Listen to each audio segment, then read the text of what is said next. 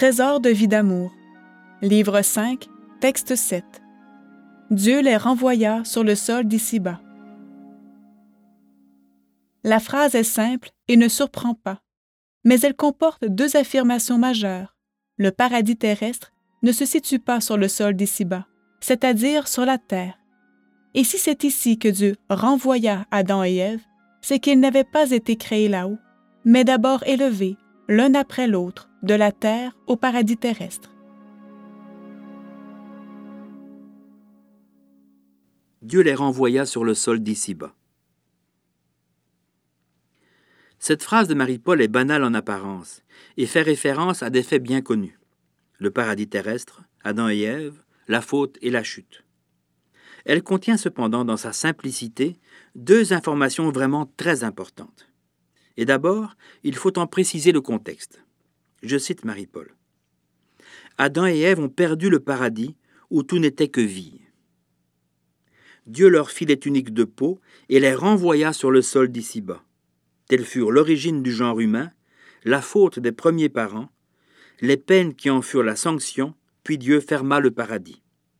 La communauté de la Dame, page 24-25. Marie-Paul parle abondamment du paradis terrestre en vie d'amour, à partir du volume 12, et dans ses autres écrits. Mais à l'exception du grand éditorial de ce nom dans le journal Marie en février 1979, c'est surtout du paradis terrestre en ce qu'il représente aujourd'hui dans le cadre de la corrédemption. C'est dans ce paradis qu'elle conquiert le droit d'entrée, qu'elle rencontre Jésus-Christ descendu du paradis céleste afin de la rejoindre, et qu'elle accomplit, nouvelle Ève, avec lui, nouvel Adam, l'acte d'union tel que nos premiers parents n'avaient pu le vivre, ayant choisi de s'unir sur le plan physique et se condamnant par le fait même à devoir quitter le paradis terrestre pour la terre physique. Le résumé des faits qui précèdent est bref, il est vrai, mais il fallait seulement planter le décor pour ce qui va suivre en fait d'informations vraiment très importantes. Et la première est contenue dans l'expression sur le sol d'ici-bas celle-ci désignant le point de chute d'Adam et d'Ève au sortir du paradis terrestre. En vérité, qu'est-ce à dire? Eh bien, puisque Dieu, du paradis, les renvoya sur le sol d'ici-bas, c'est que le paradis ne s'y trouvait pas, et ne s'y trouve évidemment toujours pas. C'est simple, oui, mais quelle confirmation de tout ce que Raoul Leclerc a si bien formulé dans son livre L'homme total dans la terre totale à cet égard et qu'il a défini mieux que cela n'avait jamais été fait avant lui. Très succinctement. D'une part, il y a l'homme total qui est formé de trois corps matériels.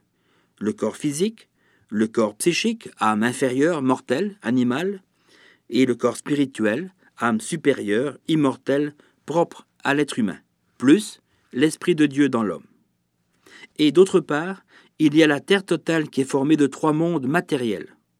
Le monde physique, le monde psychique, premier monde de l'au-delà, monde intermédiaire, le monde spirituel, second monde de l'au-delà, monde supérieur, plus le feu divin qui leur donne la vie.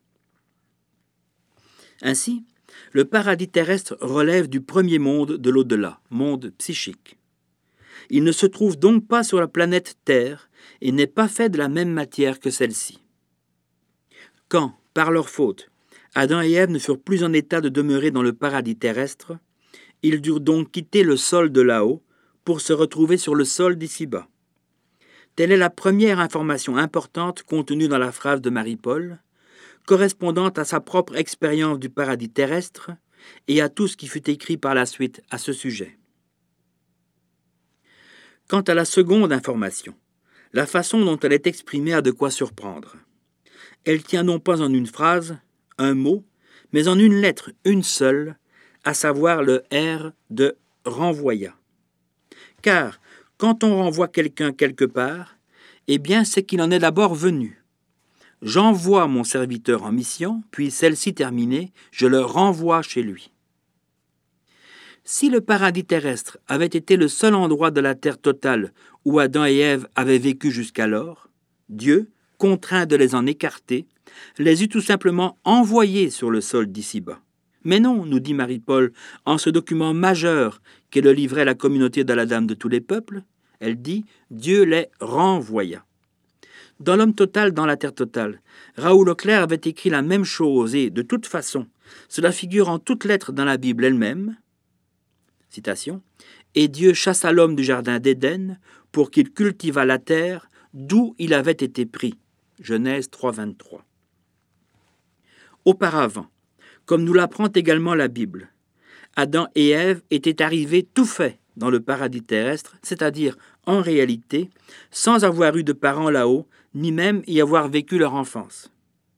Ils n'étaient pas là, puis, de manière soudaine, ils y furent. Adultes, achevés, superbes et rayonnants. Créés, dit-on depuis toujours. Oui, certainement, mais pour un éventuel observateur se trouvant dans le paradis terrestre, et non pas sur le sol d'ici-bas. Surprenant? Pas du tout, car il en est allé de même de Jésus-Christ. Souvenons-nous de son ascension, relatée dans l'évangile de Luc et dans les actes des apôtres. Je cite. Il les emmena jusque vers Béthanie et élevant les mains, il les bénit. Or, comme il les bénissait, il se sépara d'eux et fut emporté au ciel. Il s'éleva sous leurs yeux, et une nuée vint le soustraire à leurs regards. Comme il fixait encore le ciel où Jésus s'en allait, voici que deux hommes en vêtements blancs se trouvèrent à leur côté et leur dirent Jean de Galilée, pourquoi restez-vous là à regarder vers le ciel? Ce Jésus qui vous a été enlevé pour le ciel viendra de la même manière que vous l'avez vu s'en aller vers le ciel. Luc 24, 50, 51 et Acte 1, 9, 11. Ainsi, un éventuel observateur se trouvant dans le paradis céleste, le ciel, aurait vu arriver Jésus tout fait, sans parents, sans enfance, adulte, achevé, superbe et rayonnant, de sorte qu'il se le serait imaginé créé tout soudainement. Mais pour les apôtres qu'il avait vus partir, il en allait autrement, car ils connaissaient tout ce qui avait précédé l'ascension. Marie, Joseph, la naissance et l'enfance, les événements de sa vie, sa mort et sa résurrection.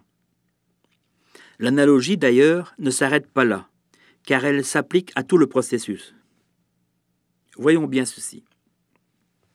D'abord, c'est Adam seul qui fut introduit dans le paradis terrestre. Puis, il attira, fit venir à lui les animaux, mais seulement dans leur dimension psychique.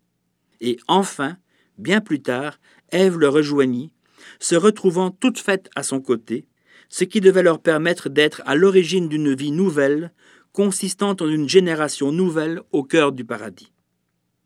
Hélas, ce n'est pas ce qui se produit. Des millénaires plus tard, quand l'heure est enfin venue de réparer leurs fautes et d'amener l'humanité plus haut que le paradis qu'elle avait dû quitter, la seconde entreprise est d'une toute autre ampleur que la première, mais le processus est exactement le même. D'abord, c'est Jésus-Christ seul, en tant que nouvel Adam, qui est introduit dans le paradis céleste. Puis, il attire et fait venir à lui les êtres humains, mais seulement dans leur dimension spirituelle, et le suivent en effet les baptisés dans son Église et qui n'ont pas démérité.